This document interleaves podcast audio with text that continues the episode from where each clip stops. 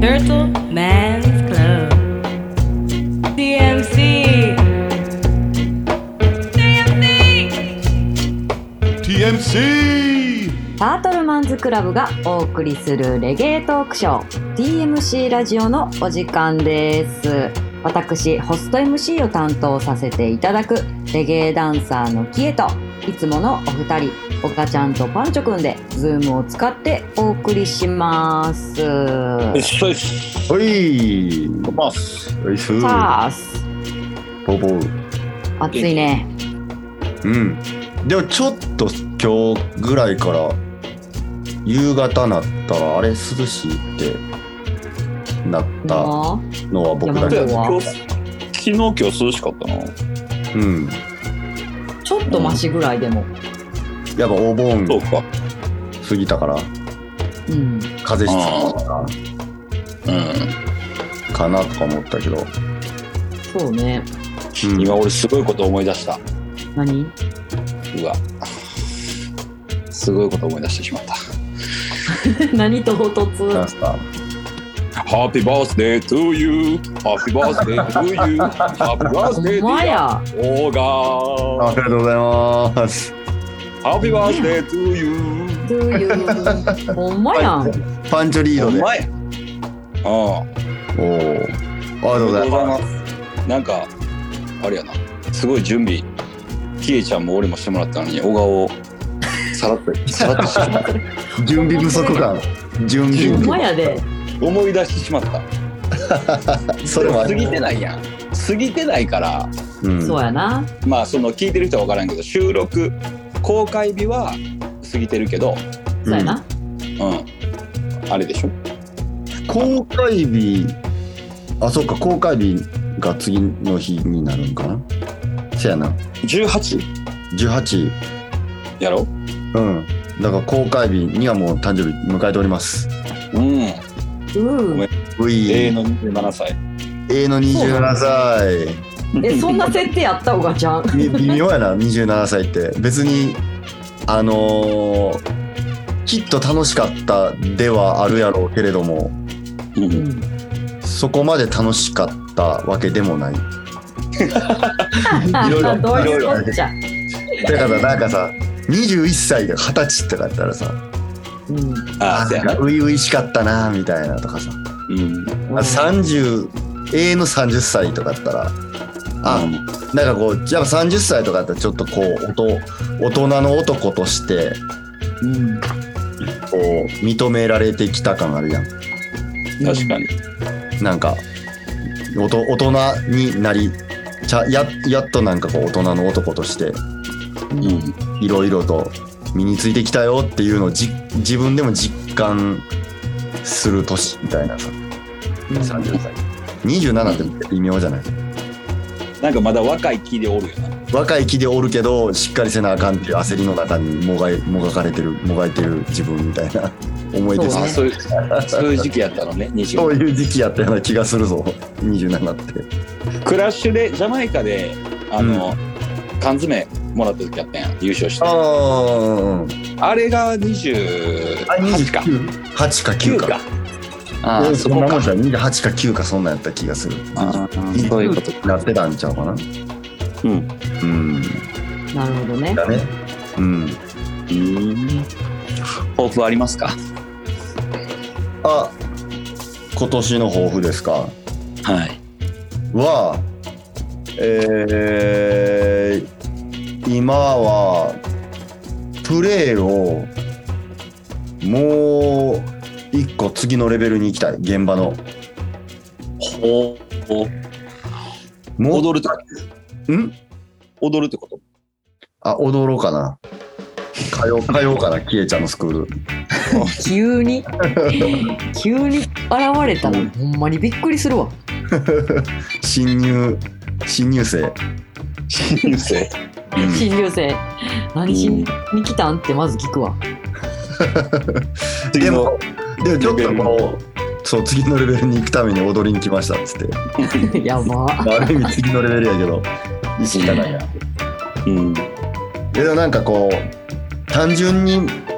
なんかどんな現場どんなイベントでもうん。もっともっと盛り上げたいっていうかなんかなんやろな盛り上げたいっていう言い方はちょっとおかしいかもしれないけどうんうん。ももっとなんかいろんな人を食らわしたいなとか思う胸熱にさせたいと。胸圧、うん、胸うんスキルの面の胸圧させたいシンクわへんな。確か 俺にコメントシンクわへん わ。いやでもでも自分の中でもそのなどこをどう改善したらそれがなるんかっていうのは多分分かってないと思うねあただあ。あと、うその自分の中ではもっとこうターンテーブルを触らなあかんなと思ってん。レコードの方にと。レコードっていうかその機械機材自体をあ、全般な。全般うで今日模様替えしててん。うん。もう言ったらこう作業机みたいなのあるやん、うん。テーブルうんオフィオフィステーブルオフィステーブルっていうかそのパソコン置くテーブルあるやんか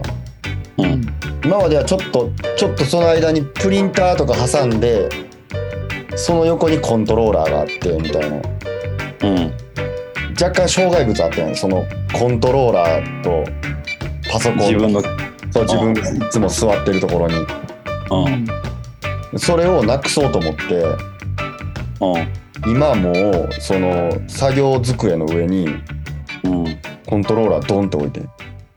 もう作業机イコールもう。ターそンテーうブル作があ業るもの机やと。そうす自分がいつも普段座ってる椅子の真ん前にもうターンテーブル置いてるっていうもうん。うん。うん。う嫌でも触る。そう触触らなしゃあないみたいなうん、環境を今日作りましたああいいですねそう自分で追い込んでるんや。自分で追い込んだ偉い。うんいいですね素晴らしいなな。そんぐらいやらなもうこんなねセレクターもう20年近くやってて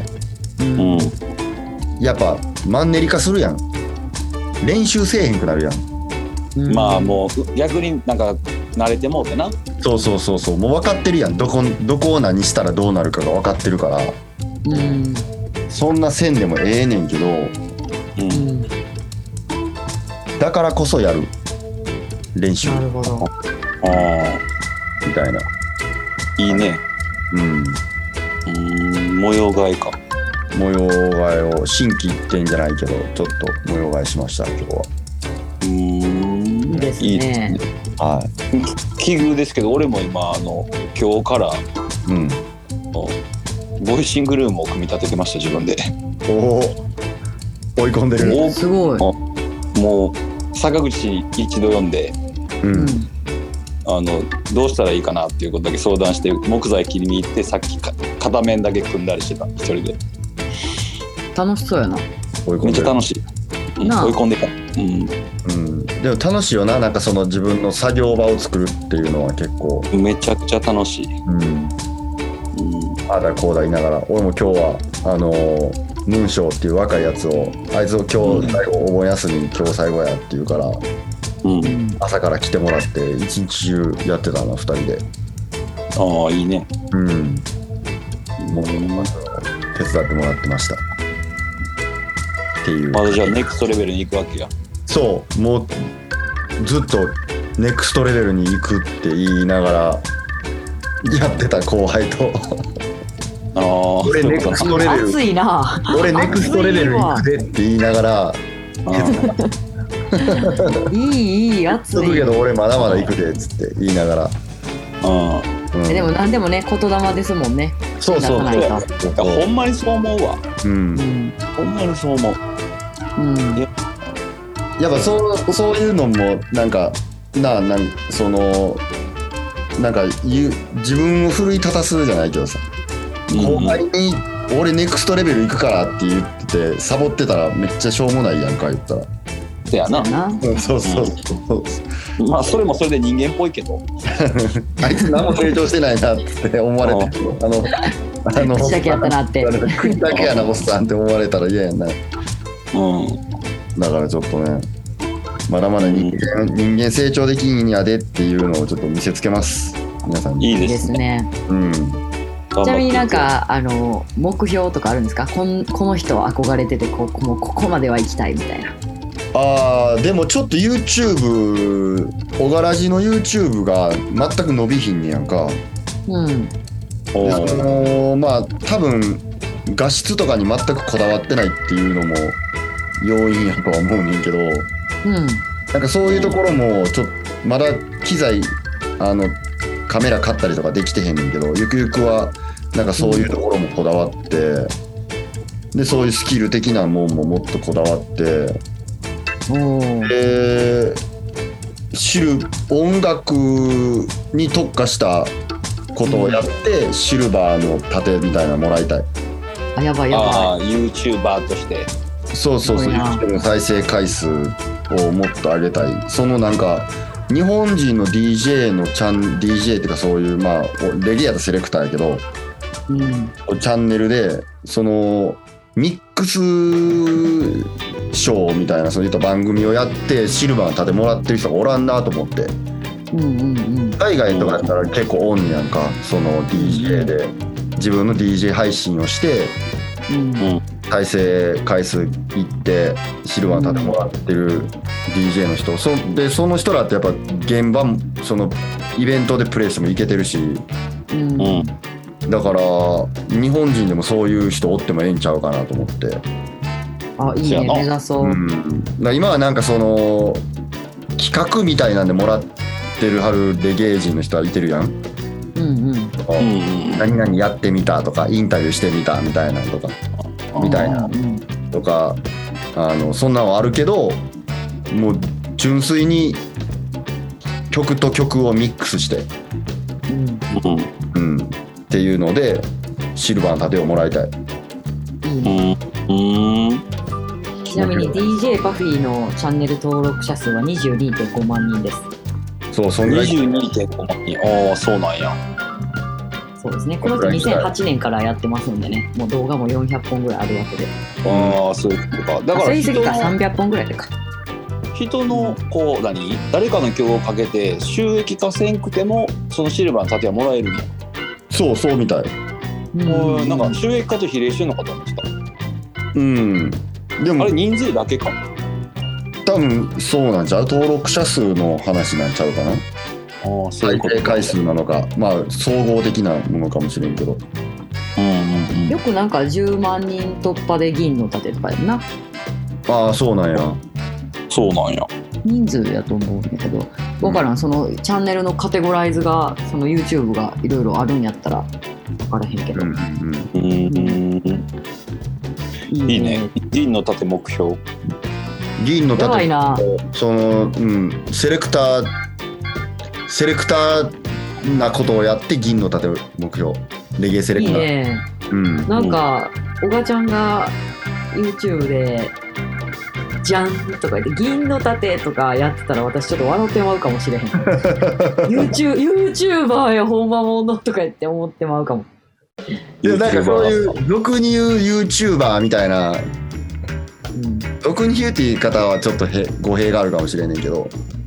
ん。うん。うん、なんかなんかわかるそのバラエティっぽくっぽいことはしたくないっていううんうんうん。音楽一本でってことそうあくまでレゲエセレクターとしてってといいううことやんなプレイ、うんサウンドのプレイとしてそうサウンドのプレーで銀盾もらいたい、うんいいね。うん、えっていうのが目バ標トルマンズクラブもね、何気に、あの、あともうちょっとで1万人なんですけどね、登録者数。まあそそんな感じでねずっとこう止まってますうんまあまあ、なんか皆さんよかったら言ね、いこたいれこも。そうですね、何かちょっと発信できるものがあれば。自分の PV とかも作ったらアップしたいなって感じやけどね。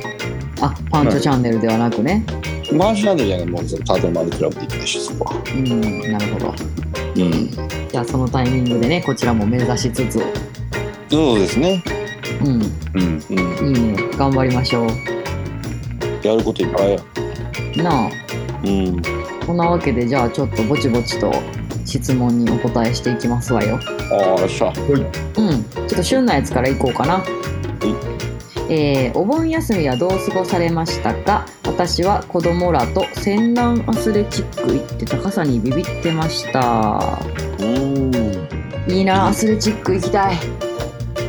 アスレチックって面白いもんななんか無邪気に体動かしたいうんうんテンダーアスレチックは行ったことないな私もどんなないん高さにビビってたってどんな感じなんやろな、まあ、上登するるんかなジャンこあんねやグルジャングルジム的な、うんうんうんうん、ですかねいいねいいね何してたのみんなお盆おがちゃんは飛び回ってたもんな俺はそう北海道ツアーがあってうんおー涼しいやんえ涼しかっためっちゃみんな暑い暑いとか言ってタンクトップとかなりはんねんけど一緒に回ってた人とか、うんあの海とか連れてってもらったりとかしとって間間の時間にうんうんでなんか「暑いっすね」みたいな感じでみんなそのがなんて階段とか上り下りするやんか海とか行ったら、うんうんそんなんででも俺とかはもうえもうちょっとホテル戻ってロンティー欲しいなぐらいの 感じやってああもう体感が違うんや、体感が違う多分慣れてない天気良かったからうんそうみんなめっちゃ暑がってたけど現地の人はあそうなんやうんなんか階段の途中でへこたれてる人とかもおったしそのへーあ他他の人よりそうそう多分暑くておーでもここちらから考えたら全然余裕っすみたいな感じやったうんまあそんな感じで避暑地ツアーしておりましたいいなやっぱいい営よ業ねでそんなんいけんのいいね。あまたこの話する、おお、いや、もうそれ一回もやらない。一回ちょっと置こうか一回置こうか前やりましうたんうん、えパンチョ君はお盆は俺は、まあ、スタジオ作業があったりでうんスタジオ行ってたのもあるけどあれ行きましたよ太郎さんあ岡本太郎ってや片田さんあはいはいやってたつそうを行ってきましたうんうんうんうんどうやったでがすごなんて言ったらいいんかなやっぱまあほんま芸術は爆発だって言うてはる通りの作品の感じやったなうんうんまあもともと知ってるっていう絵もあるけどうんうんやっぱり目の前で見るとうんなんかこうなんていうの小さい画像でさ携帯とか見たらさこう完成作品ってうんすごい綺麗に描かれてるものやと思ってるわけそのうんうんうん写真集とかで見たりうん携帯とかで見たりしたら、うんけど実際生で目の前で見てさうん見たらえこの筆のこのサササのこの感じ一回書きで終わってるのこれ OK なんすかみたいなうんうん意味わかるなんか逆になうんそうすごい丁寧に描いてるところもあるけどすっごい雑に描いてるところとかもあったりしてううんんなんかすごいこうライブで見る良さその絵も言うたらライブやん目の前で見れるからさ本物を、ううんんっうんていうのを見てなんかすごいこう衝撃やったな、うんなんかうんへえいいねうん、ちょっと刺激受けましたいいよねこういう展示会だったりなんかねやっぱ行くか行くのとちゃうなと思ったやっぱ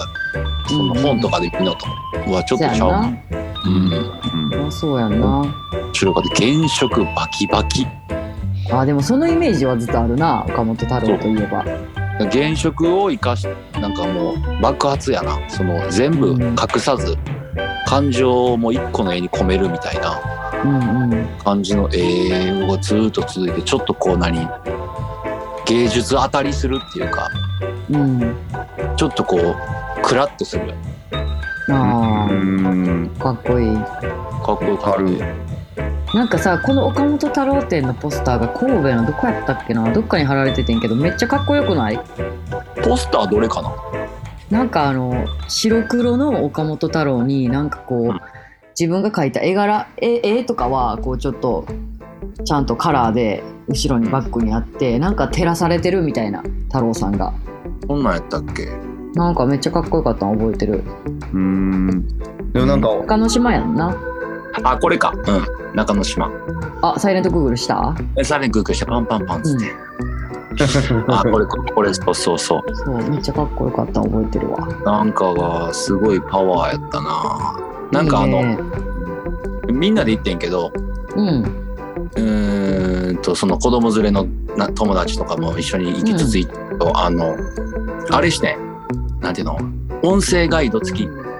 ああ、いいね。あで音声をやってるのが安倍貞夫でおお、渋っ。ーうんそうでそれで聞きながら言って、う一個一個まあその部分部分やけど説明してくれてうんうん。面白かった最後買ったものた太陽の塔えー、太陽の塔売ってんねや。の何を買ったんフィ太ギュ陽アの塔のフィギュアをもうあのさめっちゃでかいやつ、うん、40センチぐらい高さのやつが欲しいかってんずっとおーおー、めっちゃ大きい。そううさそれ多分2万ぐらいすんねんなんうんうん。でそれを買う。タイミングを逃しててうん。けどそのそこで売ってんのは、えー、と高さ何センチぐらい25センチないぐらいうんうん。やつやけど結構ディティール細かくていいやつうんうん。が売っててそれを買ったあ、ほんま。うんうんなんかな岡本太郎のそういうグッズなあそこにもあるねん、えーっとアベノハルカスうんにも売ってる常設っていうか常にあんのいやどうやろう私はその時はえーっと庵野秀明っていうあの監督の原画展とかいろいろそのあれ行ったんやけどその時最後のグッズコーナーお土産のコーナーに何か知らんけど岡本太郎と太陽の塔のものがいっぱいあって、へえなんでやろう常設なんかなもしかしたらうんいいよねいいねなるほど私もなんかそれ別に見に行ったもんそれじゃないのになんか買ってしまいそうやったもん、なんかそういう力あるよななんか、あるあるなんか手に取ってしまった一回うん、なんかすごいすごかったななんか「夜」っていう映画あってうんうんそれがなんかすごい暗い絵やねんけどうんうんなんか他のやつ原原色でもうほぼ原色全部入ってるみたいな状態の映画ある中ですげえその「夜」っていうやつがもう黒と青でほぼ構成されてるみたいなやつがあってうんうんうんなんだろうなネガティブを描くこともなんかポジポジティブっていうかなんていうかな芸術では許されるよなみたいなのを一人で思ってた、はいはいはいうんうん明るい絵だけじゃなくてなんか明るいイメージあるやん他思ったのねってううんんでなんかそういう暗いのもあったりしてなんかそのポストカードとフィギュアを買いましたいいですね楽しんでるねちなみにその後に直哉くんってあの、あの、亀のフライヤーとかよくやってくれてたり、 うんだったら俺のあのレコード出した時に、あの、書いてくれた画家、グラフィックデザイナー、うんうんうん荒川直哉うんうくんんの個展もやってたからそっちもやってきた。えー、楽しいそんなん芸術巡りしたいそう。岡本太郎の後に直哉くんいたら、直哉くん優しいってなっそうやな違うもんなスタイルがなた。そう、ま、あやっぱ、そう、その3人友達で行って、その時もやっぱ人って出るような作品にって言いながら、っそうやんな、ていう感いじい。ねいいねうん出るよな出るの。うんなんかあの太陽の塔つながりかもしれんけどうんん。あの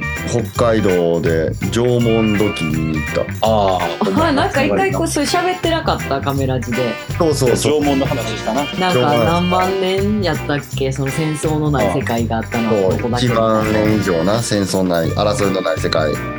縄文ですね岡本太郎は太陽の塔を作る時にうんうん縄文土器をイメージして作ったっていうそやなう。んうん進化じゃなく対対化というかな。そう古代に戻れっていう、古代に戻れて真逆のことをやったっていう。うん、そう万博記念万博でうん。万博は科学の進歩と人間の調和みたいなうん。テーマやけどうん。岡本太郎は科学というものなかった時代に戻れみたいな。うん。それが本当の進化であるみたいなことやわな。そうそうそうそう言いたいことは。うん、っていうのをなんかその太陽の塔にメッセージを込めてやったっていううん。のででそのさっき言った芸術食らうっていうかうん。縄文の道具見た時に俺もちょっと焦点仕掛けたやばい食らってる食らったわラウラ。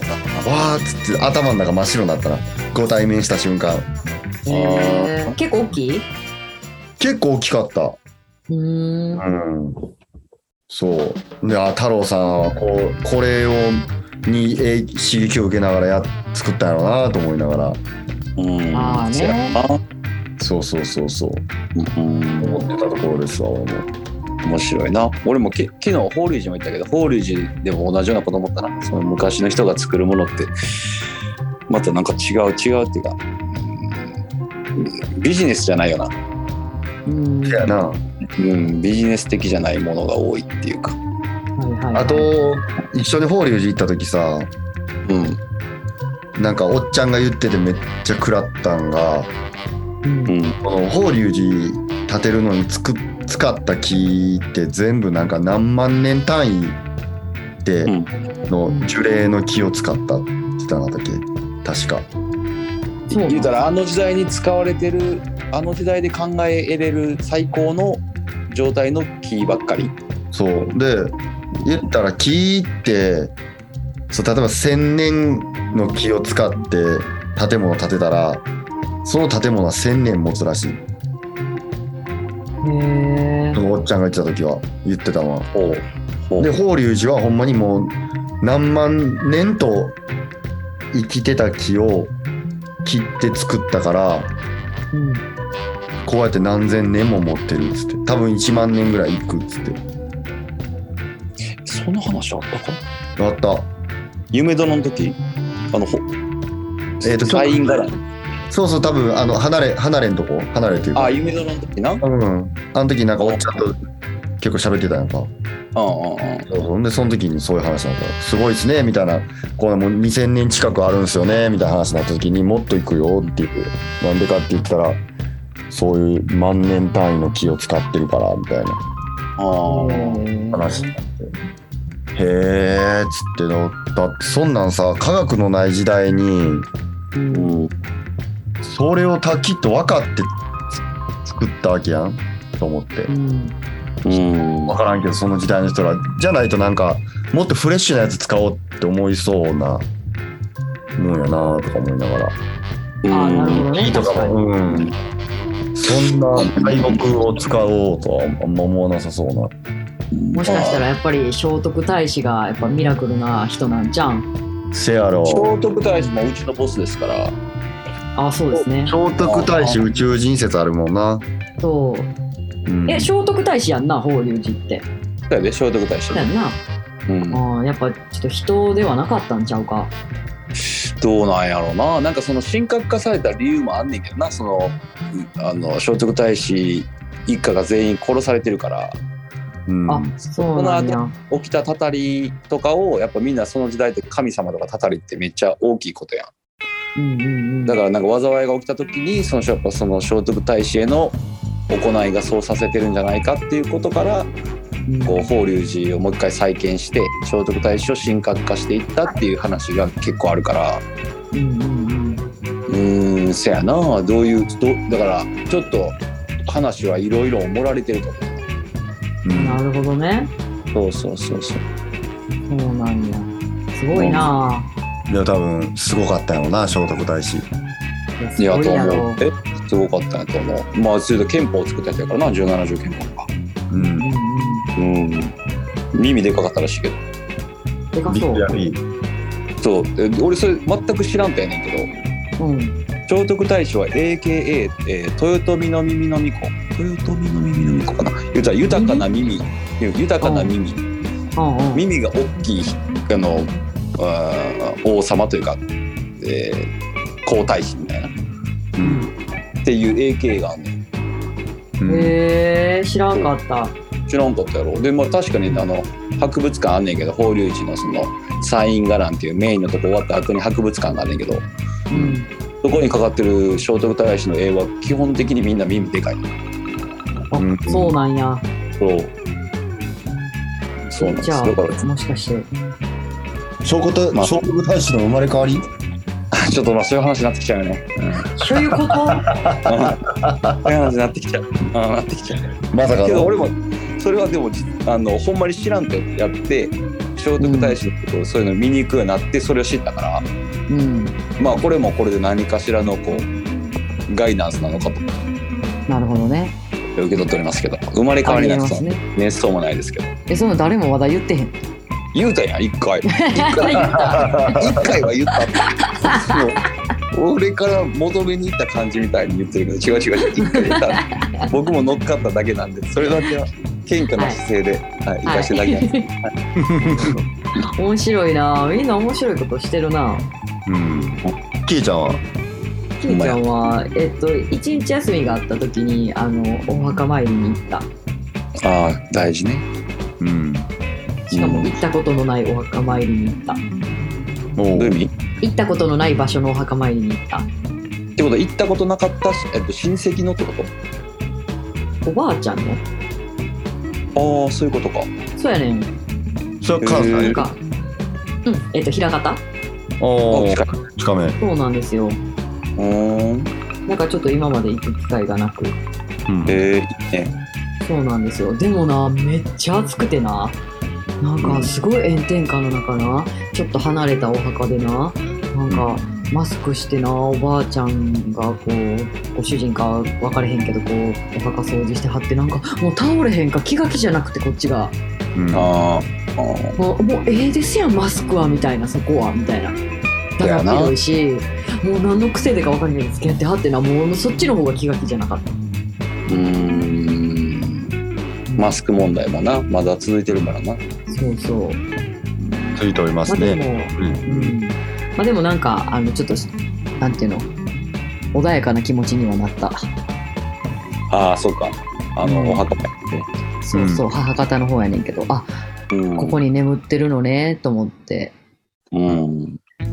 そうそううんいおいばあねちゃんとの思い出とかを思い出しちゃったりなんかしてうんうんよかったです行けていいねうん。うんご挨拶しました、うんうん、そんなわけでですねじゃあちょっとお盆トークをこの辺にしましてですね、はいちょっと違うテイストのを言ってみたいと思いますはいはいえっとですね「ジョー山中サブスク解禁したのでいろいろ語ってください」ほうは。い解きました、うんはいジョー山中さんです皆さんこうリスナーさんはご存知でしょうかうん年代で言ったらね、結構、あれやんな。クソやんなまあ、う僕らのレゲエで言うたらすごい先輩の方っていううんもうなんかロックスターなイメージも強いけどねうんプロボクサー元ね。なんかそのあそれを見ました、そううん。あプとリンスパスタと一緒やねえあ、ほんまや。うんあ、うんそっそっかうん。うんじゃねえよプリンスパス怒る怒る今、今読んどったわ、あれを。ウィキペデあィそアうああそうなんか7人兄弟で唯一こう黒人の血が混ざったって書いてあるあとそれなんかどう話したいかわからんけどこう種違いのっていう話そういうことやろな種違い兄弟がいっぱいおって父親のことを、うんえー母親が言うには、うんえっと、アメリカ軍の兵隊だったらしい。うんうんうわあそういうこともうボブ・マーリーみたいな話やせやなな。あうん、うんなほん俺をだから城山中は父親の顔も名前も知らないあうああ当時そっ日か本におったアメリカ僕軍は知ってるもんなお父さんのことボブは知ってあるよだから顔はなんか写真でしか知らないなでも確か、あまあそうやな会ったことはないなうんけどマーリー家っていう名前を俺が広めることになるみたいなことは言ってたよな、そうやなあーうん他の親戚は結構お金持ちやったりとかしたやんな白人のあれで、で自分はこう言ったら本家じゃないっていうかうん、そのお父さんは他に本家を持っててそっちは結構裕福な感じやったよな確かな、うん、うんうんうんいいと映画で言ってたな映画で言ってましたねで、えそうーアフリカ系あー父親は、まあ、アフリカ系アメリカ人やったまあ黒人やったといううんで小学生の時に母親を亡くしえそうなんやおーそうなんや16歳まで養護施設で育ち中学卒業後自動車の修理工場に勤務した後、えー、喧嘩強すぎてスカウトされて 喧嘩強かったんや。プロデビューっていう ボクサーとしてえでも自分そういうさなんかあれよな行く道があったのすごいよなどういう意味歌っていう救いがあったってことうんちゃうちゃうちゃうだからそこでさあの養護施設転々として喧嘩強すぎてってやっぱりちょっとこう荒れてたんやろうなと思って、ああせやな。うん、でそこにちゃんとこうなんていうまっとうなこう競技としてのさ道をさこあうー進めてあげた大人がおったわけやんせやなそのまま喧嘩に明け暮れてそのそういう感じじゃなくてな。ううんよかったよねん。うーんからのアーティスト。うんからのアーティストになり、えー、あでもその前にあその前にもうえー俳優レビューしてますねあ俳優もやってた。そうな俳んや優レビューへーうんそうなんやあのプロボクサーの後俳優で安岡力也らと自動車泥棒っていう映画に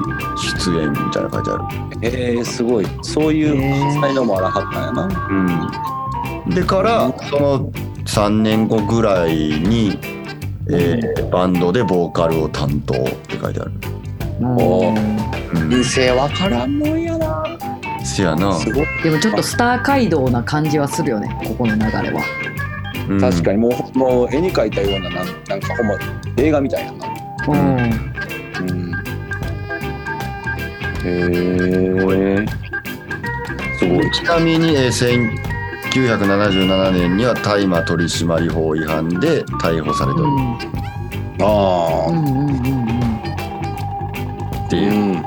そういうことねはい。で、えー70年代は、まあ、ロックほほぼロックやねんけど80年代入ってから、うんえーウェイラーズのバンドと一緒にレゲエバイブレーションっていうアルバムを作る、うんうんうんレゲエミュージシャンとしての高い評価をへ得た選挙だ、えうん、それボブ抜きのウェイラーズってことなのかなコブ抜きのウェイラーズやろなここはピーターはどうなってるんでしょうかねそこに関しては何年80年ってピーターギリギリでピーターとしてはもうでも抜けてるもんな82年やったらそうかううんんああじゃあやっぱ残ったウェイラーズのメンバーとってことや、そうやんなバンドメンバーうんうんうん、えーこれさちょっと時期違ったらさどっちかおったかもってことやんなどういうことえであピーターとピーター・トかシュと一緒にやってたかもしれんってことやんな、そうやろ9な。年九年まあピ早ーかター・っトシュがうんって言うか分からへんけ ど、た、うんだよな。うん、えすごいな、ボブが生きてたかもしれんしうん、な歴史って分からんなうまいな。うんへえ。すごいな。ででですね、うん。えー僕の手元にうん。はい。 1枚だけジョー山中さんのはい。レコードがありましたうん。おお。 7インチでう。うんん。それはえっ、と1977年にう。うん出た映画「人間の証明」うん。っていう映画のテーマソングの7インチうん。が、えーあるんでうん。ちょっとサブスクの話になってましたがうん。はいレコード聞いてもらいましょうあおあ、いい願でいす。します。かはいうん。はい聞きたい。あーとりあえずプレイしてみますはいい。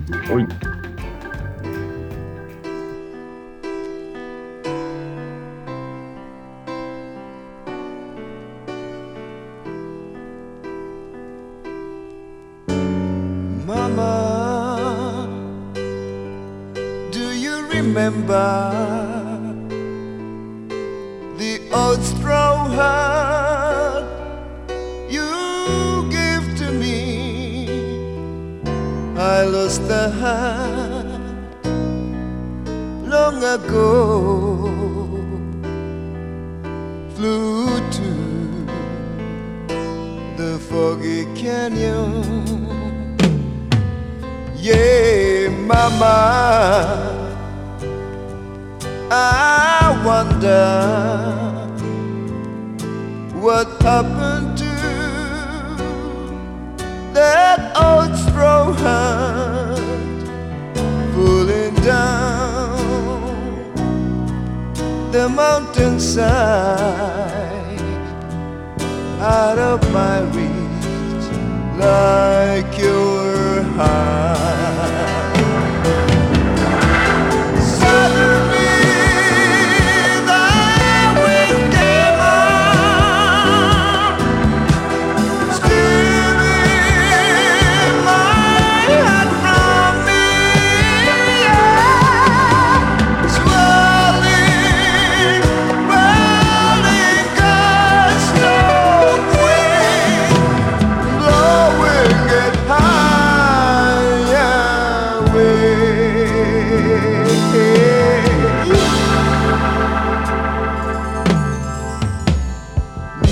Mama, that old straw hat was the only one I really loved, but we lost it.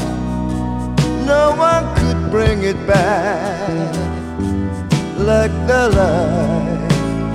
you gave me.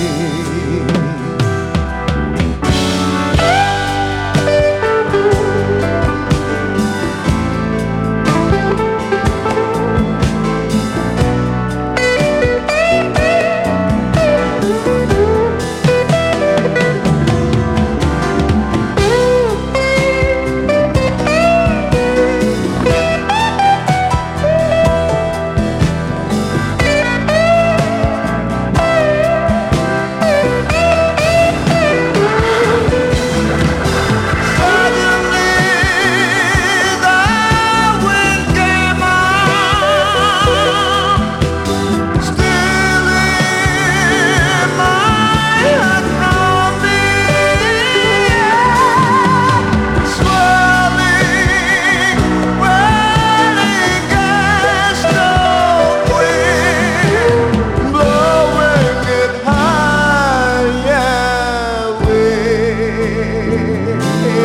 high away. Mama, that old strong heart was the only one I really loved, but we lost it. No one could bring it back like the light you gave me like the life you give me.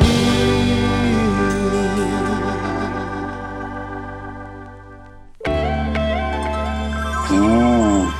なんか魂の叫びって感じ魂の叫びって感じやな。なんか今見てたら歌詞は、えっと、西条さんっていう人の帽子っていう、何なんかちょっと分かれへんねんけど、多分、太陽じゃなくてあ、西条かもしれん。西条やな、多分これは。西条さんやな。漢字読まれへんの丸出ししてもうたな。あれや わ、これ、あのーなんでこんな知ってんねやろなと思ったら、うん。あのーまっちゃんと高須さんがラジオやってた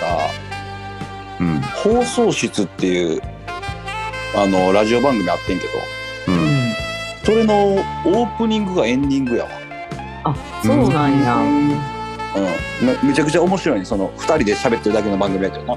なんか、でも有名やんな、俺も、あの、好きな人多い。そのめっちゃ好き、うん、うん。そんで、こう今、レコーディングのこうエンジニアとかさ、昔やからレコードのあの、ジャケットに書いてあるやん。うんあれがミックスしてとか、うんラジオどこどこでとか、書いてあって、うんパーって見てたら、スペシャルサンクスのとこにですね、なんと、マイティクラウンのサイモン・サミティ氏のうん。お父さんであろう人のは名前が書いてありますね。あ。あらら。えシャル・サンクスのとこに。ほらまサイモン、サイモンさん父の名前が。あ。でも映え画え関ー映画関係の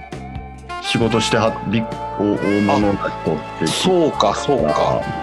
そういうつながりで。うん。この人間の証明っていう映画自体も小説なんやね、元はね、原作は。そあうそれが映画化されたってこ角川文庫の、えーっと本でと。推理小説ね。千万部突破記念全国ロードショーって書いてあるここに人気作品やったよね、原作自作体が。品の映画化なんよなうんでなんかこれ私も読んでたらそのさい歌詞の最後の「Like the life you gave me」っていう歌詞は、この西条さんの作詞ではなくてこの人がこの城山中さんが自分で付け足した歌詞らしいへえ。えなんかお母さんのことを歌っかてるよなうんなんかあ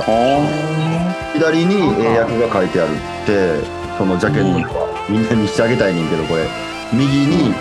日本語訳だからその原原作のあ。はいはいはあれが書いてあるっていう感じでも確かに最後のそこのところは原作原文にはないなうんい。あ、そういうことか。原文にはないけど、そのそっちにはあるってこと。英文の方にはそうた付け足されてるっていう、はうあ、んなんかお母さんへの気持ちもあるんやろなそういうことか。そそううかなかそうか。お母さんも早にあれされてるしね。うん、うーんへえ。もう一。回聞きたい わほんまやな。それ知った上でもう一回聞きたいうん。うまいな私この映画見たことないからさちょっとあんまり俺もない喋ることないんだけどうん俺もないでも見てみようたことかうんなあ見てみたいな見てみたい、何で見れんのやろアマゾンプライムとかないんかなあ、ないない今見たら。あ、アえアママププララなありでそうやのに購入っていう。っあだからレンタルみたいにお金払って1本分は見れるみたいな感じかなていうことなんちゃうかな。うんうんうんえー、ちょっと見てみたい。ゲオ映画見たらまた違うよな。うんゲオ全ゲ然違オうんちゃうゲオ聞いてみようかなゲオにだかえゲオら結構あなそれなはんか絶そ対のそそのあのネットで見れないさアマゾンプライムとかネットフリックスとかにないやつがゲオにあるみたいなんで俺たまに借りに行ったりするゲオにうあんねやああーうんでも最近やったらもう買うけどな。もうあのメルカリで DVD 売ってるから。まあ汗や確かなにねううんん。ああ、視聴方法はあれやな。ちょっと買ったりしなあかんやつやな。見れるやつじゃない。うんうんえー、面白そう。うんかあの帽子どうしたんでしょうねキスミーに行くんだハーレムを飛び出した黒人少年ジョニーは東京のホテルのエレベーター内で鮮血に染まってしまうえーえめっちゃなんかあれやねハラハラドキドキする感じ、そういうことか。うんほんまやな。あこの黒人青年の役をやってんのかな山中さんっていうことなのか。主そうやな主演もこれはやってはんのか。主演もうんややってるって書いてあるうんサブスクが解禁されたとのことなんでじゃあ他の曲もちょっとね興味出た方は、ほんまやねだねそのレゲエアルバムを聴いてみたいですねうまやな。うんチェックしてみましょううん。これをそ機んなわにけで、はい。じゃあ続きましてですね、今ちょっとサブスクの話題が出たので、ちょっとこちらの質問というかお便りいきたいと思います。えーうん iTunes で曲購入をパンチョさんあり、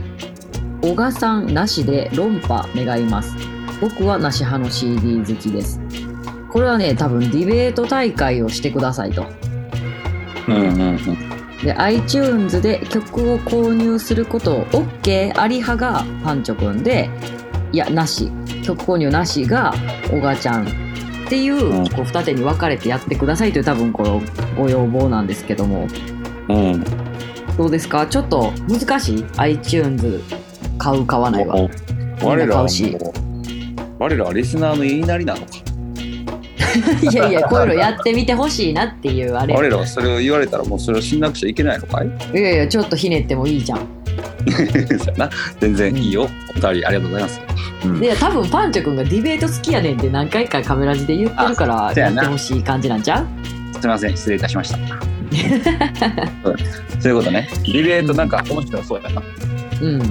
なんか最近さ、あの、アベマ TV とかでもあるよね。あの、ディベート大会する。ひろゆきとなんか、やるやつ二手に分かれひて。ろゆきのイメージやなリベートってな、最近流行ってるよね。なんかそういうの。うん私がこの間たまたま見たやつは、あの、呂布カルマがめっちゃ論破してたわ。なんか、戦って。あそうなんやうん。そうそう。なんか面白いよな別にそれはほんまに自分がその立場じゃなくてもそのあの言葉を使ってこうまあサウンドクラッシュじゃないけど言葉クラッシュというかななんかこっち派やったらこういう意見で戦うっていう引き出しをいっぱい自分で作っとくっていううん、そういうことやなそうそうだからなんかその私が見たやつもなんか、うんじゃんけんがなんかで勝った方がどっちか選べるねんああそういうこどっち派とかあああそれでもいいなじゃあ確かうに、ん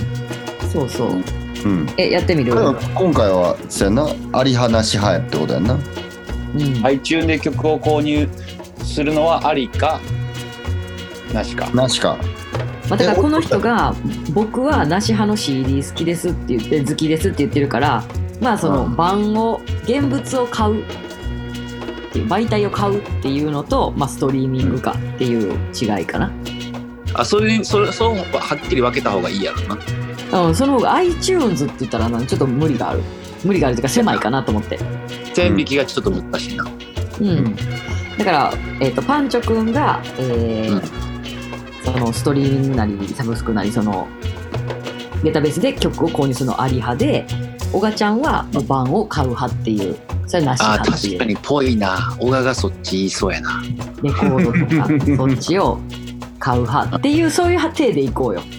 俺はストリーミング派ってことやなあり派で小賀ちゃんはそ,、うん、そっちはなしであの現物買う派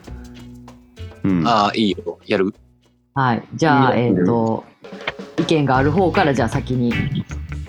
述べていってください、あーあーストリーミングはめっちゃあのー気軽じゃないですかうんうんだから、あのーいろんな人のに届きやすいからいいんじゃないですか、うんうんいやいいね例えばうん、鳥い やでちゃんとスイッチ入れんな僕はちゃんとスイッチ入れんな、今までのうんうんパンチョのうん、ストリーミング人生うあストリーミングが始まってストリーミングで音楽を聴いててうんえ4年経っても3年経ってもこれから先10年後とかもうんあの曲が好きでたまらんって言ってうんストリーミングでずーっと聴き続ける曲ってあるん、あ逆質問あストリーミングで聴き続ける曲うんうんあーストリーミングで聴き続ける曲な10年後もストリーミングでこれ聴くっていう曲でもそれは別に例えば、えー何で何で言ったらいいかな例えばボブのレデンプションソングをううんんあレコードも持ってるけど移動中とか聴きたいからレデンプションソングを聴くんじゃないそういうでもそれはレコードで持ってるから、うん CD で持ってるから愛着のある思い出の一曲やからドライブでも聴くやんいやそれは違うやろそれまたちゃうのそれで違うやろそのストリーミング世代になってから出会った曲でもそういう曲は出てくる出てくるし出てるそのレデンその例えばストリーミングで曲を聴くっていう行為をする人はレコードを買わない人イコールではないやろうんまだからそうそうストリーミングを推奨する人っていうのはそっちも受け入れてるしストリーミングも受け入れる人やなえじゃあ逆に言ったら CD も一切買わないストリーミングしか知らない人にとっての音楽って何あのーこれはいろんな考え方ちゃんとディベートなっとんなあと小が小が質問多いなあのー音楽はうんストリーミングによってうん価値が下がったって考え方がうんすごく普及してうんし実際してる人が多いと思ううんその思い入れ1曲に対する思い入れがフィジカルからストリーミングの携帯の中の世界になってうん軽くなりすぎたっうんていう考え方があんねんけど実はその考え方のもう一個奥にある考え方はうんストーリー音楽という、えー一つのなり社会にあるものうんがもう水とかうん電気とか、うんそれと同じぐらいもうなんていうの普及したってことやねうんだからみんなの生活に本当の意味で入り込んだっていう意味やねんな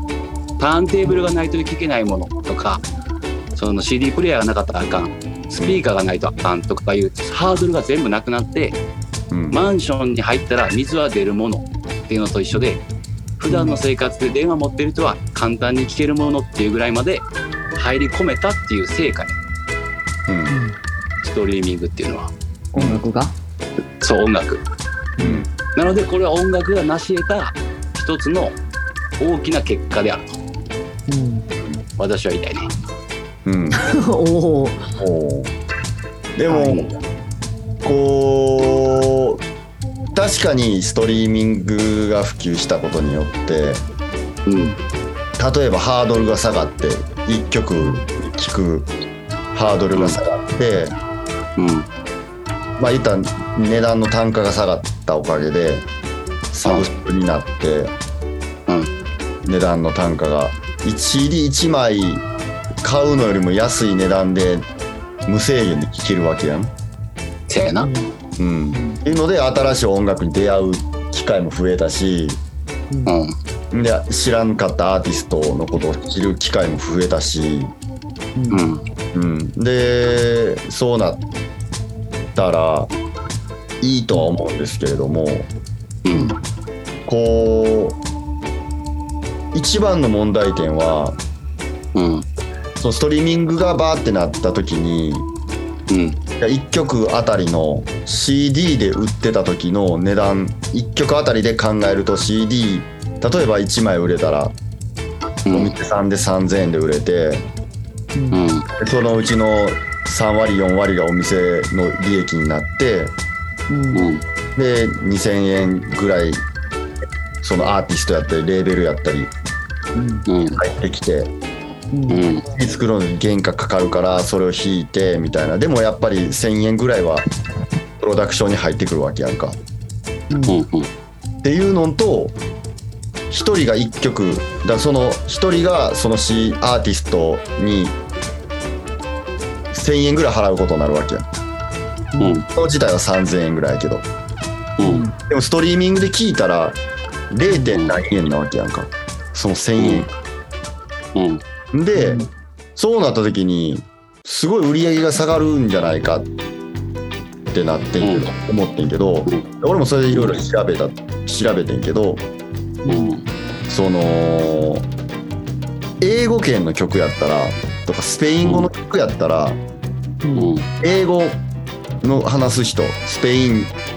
語話す人とか、うんアフリカの人とかやったら多分その1曲あたりの単価が0.5円になったとしても今まで1万枚売れしか売られへんかった CD がうん、 1億人に聴いてもらえるわけやんか。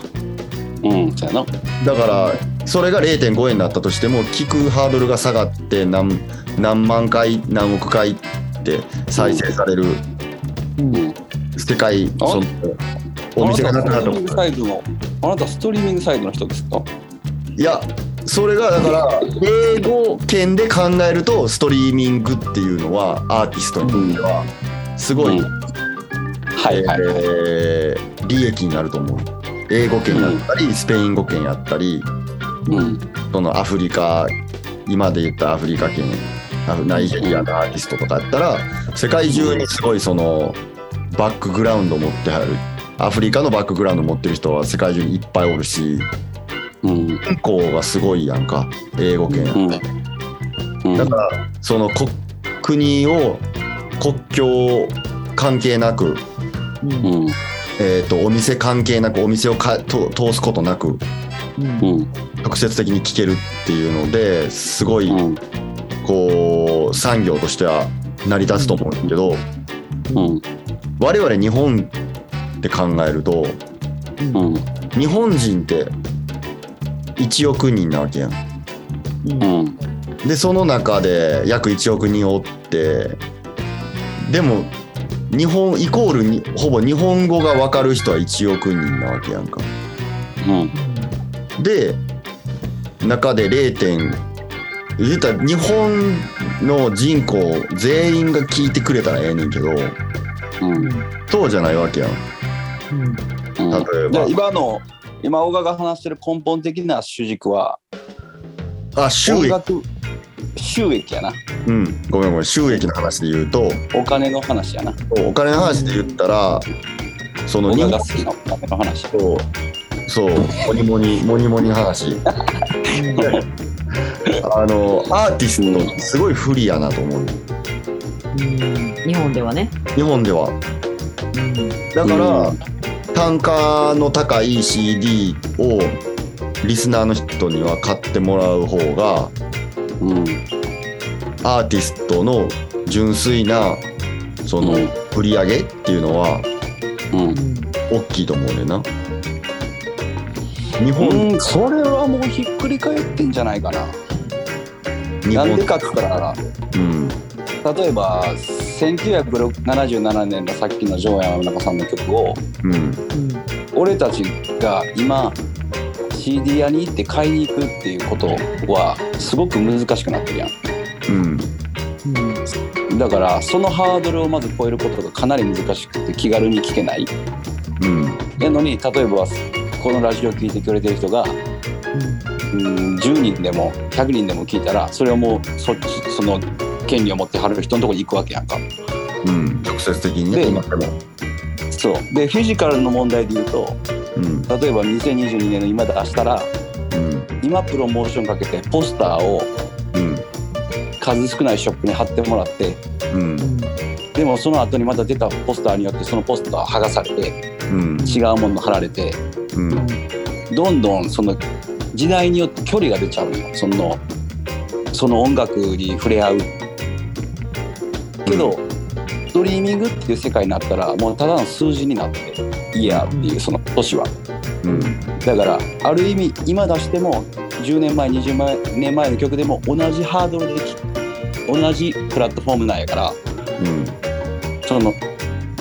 アーティストに入る収益ないしきっかけが必ず増えるのでトータル的に見たら音楽やってる人への収益が増えるはずし実際増えてるんじゃないうん、そのお金の話で言ったら。それとまあそれで言うならもう一個遡って考えれば、うん、えー音楽というものはもともと現場で聴くものうん、っていうライブに人が集まってそのバーが潤いアーティストにギャラが入りうん、そこに行くまでの移動費なり何々で経済に参加して参加っていうかお金を発生させてたけうどん、レコードってものが生まれて生まれたおかげで現場に行かなくても聴けるようになったんやうん、けどある意味悪く言えば聴けるようになってしまったんやうん、なのでその頃言うそうなってしまったがゆえに現場に行かない人が増えてうん、あのレコードで済ましてしまうもしくは CD で済ましてしまうってなったんやうん、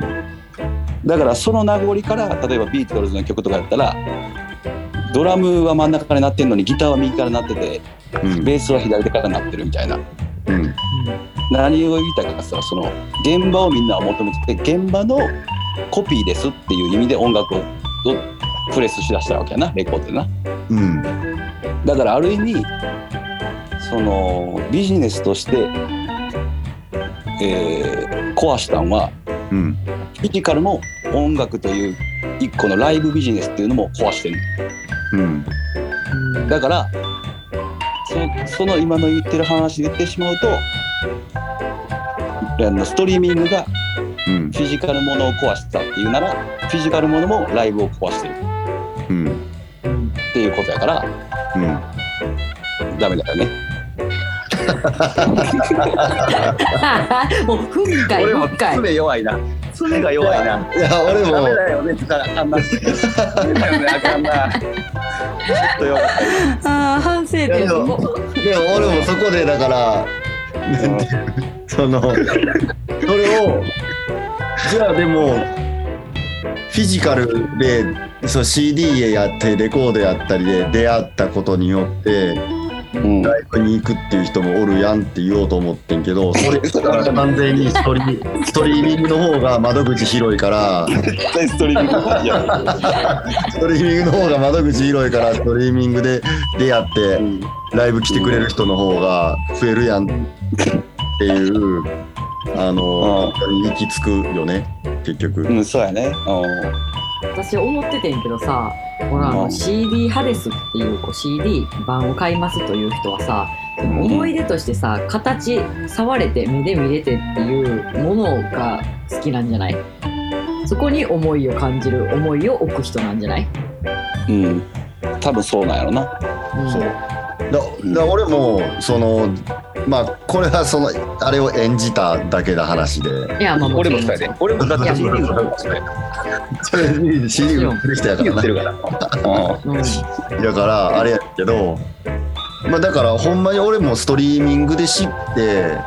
うんライブ行きたい、まあ、ちょっと、その、俺もやっぱ、ラライブしてる人やから、うんん、うんなかなか人のライブで見に行かれへんやんか、その言うたら日付は一緒なわけやん。だうんだよなから同じイベントとかにならん限りはなかなか見に行かれへんねんけど、でもストリーミングで、その CD もレコードも買うアーティストとか俺おるし、うんあーあーあーえ、レコードも出んねやみたいな、買おうみたいな。最初ストリーミングきっかけで入って、あー CD 版なんか残しときたいみたいな感じでレコード買って、でその後レコード出たレコードバンクも買ってみたいなうんおるから俺は全然そのまあライブにもつながるし、うんうんうん、聴けば聴くほど収益なアーティストに入んねやったら、うんうん、全然ストリーミングありやと思うそのやっぱ短期がきつかったやろうけどなディベート終わりな。ディベート終わあり。リベート終わあってるうん今なも終わっておるけ今多分今もう終わってますすいませんどうんさっき言ったみたいな転換期は厳しかったやろな特に日本のアーティストにとってはとは思うそやな実際だっなてるスペース工場もあったりさなんやったら会社でもそういう何ソニーの何々のそういう担当の人もおったわけやんかうんうんポスターのデザインをどうして入稿してどうこうとかそういうのをやってる人とかが一気にこう食べれなくなっていった状況やったからまあネガティブなイメージは初めはつくわな、うんうんそうけど今となってはもうなそのすごいいいよな、うんうん、全で然ほんまに好きやったら CD もバンで買ったりレコードで買ったりするっていう流れが今いい流れやんな、ううんんだからもう広く知ってもらえるようになったらもう確実やんなやっぱりなそやなうんうん間違いないうんなのでまあじゃあストリーミングの価値ということでそうやね、だから最初さ私さストリーミング派はさまあなんか便利です間口が広いですとかで CD 派はなんかこう物に対する愛情でぶつかるんかなと思いきやさ一番最初にパンチョくんがさ「いやレコードも買うしストリーミングもします」とか言ってからあそうんのその2パターンある人の話から入るんもうなんかめっちゃ間口広なるなと思って。あれあのスタート言ったら絶対勝てるやん。あのスタートされたらもうちょっとこれどうするんやろと思ったもん。せやなそれそう。うんちなみに俺がさっき言ってたあの音楽がもうインフラになったそのうん水と電気とかと同じようなとこまで行ったっていう言葉は俺の言葉じゃなくてあそうなのあのハッピーエンドのあの歌詞とか書いてるあの松本さん松本隆史松うん松本さんってあの、うん何の言葉神戸の神戸に住んではるんちゃうかな今うんどの曲やったっけめっちゃすげえ昔の歌謡曲というかそういう音楽の歌詞を書いてるえすごい申し訳ないちゃんと言えてないなえっと松本隆じゃなかったっけえーまあ、うん、風を集めてうん風をうんうんうんまあ、あとなんかいろんなすごいビッグチューンをいろいろ書いてある作詞家うんうんの人のあの本で読んだへーこの前に違う人のインタビューで音楽の価値が下がっちゃったって言ってるすごいビッグアーティストの人の歌詞そのインタビュー読んでうんまあそうやんなと思ったけどそれより先に年いってはるもう言うたら6070歳手前ぐらいの人のうんエッセイみたいなのとこでインフラになったんだからすごいこと素晴らしいことだよねって書いてて、まわああねそう考えたらすごいな素晴らしい考え方やなっていうのをうんあの思ったのでそれを引用しましたなるほど僕のい言や葉素じ晴ゃないらですしいですねなるほどね引用させていただいたと引用させてもらいましたなるほどっていうまあそうやないいねうんなんかちょっといい話だったからこのままの流れで今日の感じでいくと太郎の言葉言ったらなんかスッと太郎さんそ行うなく気がするうん太郎さんもちょっと世界観強いからうんでもなんか今日はいい気がするあ今日はそうやなさっきも太郎さんの話したしなうんなんかいつも最近なんか太郎さんの言葉聞いてもうんうんうんうんってなるねんけど、うんちょっと今日はいい気がする、いいかななんだかじゃあちょっと太郎さん何ページいきますかおばちゃん選んでおおじゃあいや37であおめでとうございますはいありがとうございますちょっと待ってくださいねはい37ですかビッグマンイエーイありました良さそう読みますはいお願いします、 37ページテーマは自由っていうところのテーマですねうん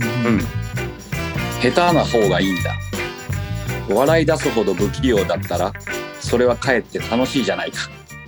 おおていう太郎さんの言葉うん、ネクストレベル行きたい言うてたのに でも逆に逆にそういうことなんじゃないその今まで例えばうんタイトなミックスとか、このタイミングでこれを掘り込んだらどうこうっていううんお客さんのグルーヴを読んで今まで作り上げてきたものももちろんもう染みついてることやしうんで俺がその太郎さんの絵見に行って思ったここすんごい丁寧ですごいデッサン力やのにここ一筆書きの下みたいなっうんていうのの感じなんじゃない 人間を見せるとそう人間を見せるだから「オガ」というものがさらに出る、もしくはそのう雑さなんでその曲行くんっていう人間らしさうんみたいなのも一種の味となるんじゃないでしょうか。あなるほすごい今日はなんかた太郎とパンチョの言葉みたいになったなさあさあさあどさっきの上山中の上山中のあの日本語を英訳して自分の英文も付け足すみたいなねそういうことねあーす自ご分いらしく出すっていうまとまったはいいいですありがとうございますおめでとおうごばざちいゃんまおすめでとうございますありがとうございますちょっと次回の収録でなんかしよ何するう もうすなって感じ 俺俺ははちょっと知らだいぶ過ぎてるやろ2週間後ですからそあれそうです ね放送は来来来年はちょっと私もサプライズししたいと思います、仕込んどいてねでもはいドンピシャすぎてうん、逆に実はもう構えてたから今あマジ いやごめえんめめっちゃごめんやん日うんじめっちゃごめんちょっとよまあまあドンピシャやなと思って来るなとか思ったけどあ逆に来えへんパターンややっぱちとょっ と逆にそうやっぱ小川はもうこういろんな毎週のようにいろんなとこでこう出迎えられてすごいこう「小川ちゃん小川ちゃん」っていう感じなので逆にこの人間味のある「おめでとう」っていう無理やなこれは無理やこれはクールに何もうまいこと言われへん今思い出したわっていう さっき繋いでもらってる瞬間にあってなっそういちうなみにさあ小賀ちゃん今年の818はあれなんあのどっか営業なんですか818は土平日なんでたそこのう日はではないで営す業はないんですね2日後、えー明日がこの放送の次の日がえっ、とお昼ポロってインスあタで東京します東京明日から東京ですはいいいですあねじゃあここでいっぱいあの野菜でお祝いしてもらってはい、夜は、えーパワープレイヤーズのダンスにあー危ない危ないドンズリバーと一緒のやつロンズリバーと一緒なんですプレイヤやべえーやズべえ渋谷いいですね原宿からの渋谷であうんじゃあ皆さんあのそこにあの集まってあの、はいお誕生日を 祝っていただくようにお願いします。は、お願いしますはいい、よろしくお願いします。うーということでじゃあ小賀ちゃんおめでとうございましたということで、円やとははい昇天しますはい、ちなみにあのあの裏方陽太くんも大賀の誕生日一日ずれなので、せやでそうだっていうか それはあ初じゃ耳やでいつなん？ 819ああじゃあ今日やこの放送日じゃないですかハッピーバースデートゥーユー ハハッッピピーーバースデートゥーユー。マハッピジー？バースデーディア陽太くんヨ田くん、亮太ちゃんおハッピーバースデートゥーユトゥーユー。めでとうございますーいつもありがとうごえーおざいめます、でとはーいということでいいねう。はい。はいじゃああの皆さん土曜日は東京集合でお願いします。うんよろしくお願いしますはい、じゃあ今週もこの辺でさよならです。今日もありがとうございました。ありがとうございましたお疲れ様ですまたねー。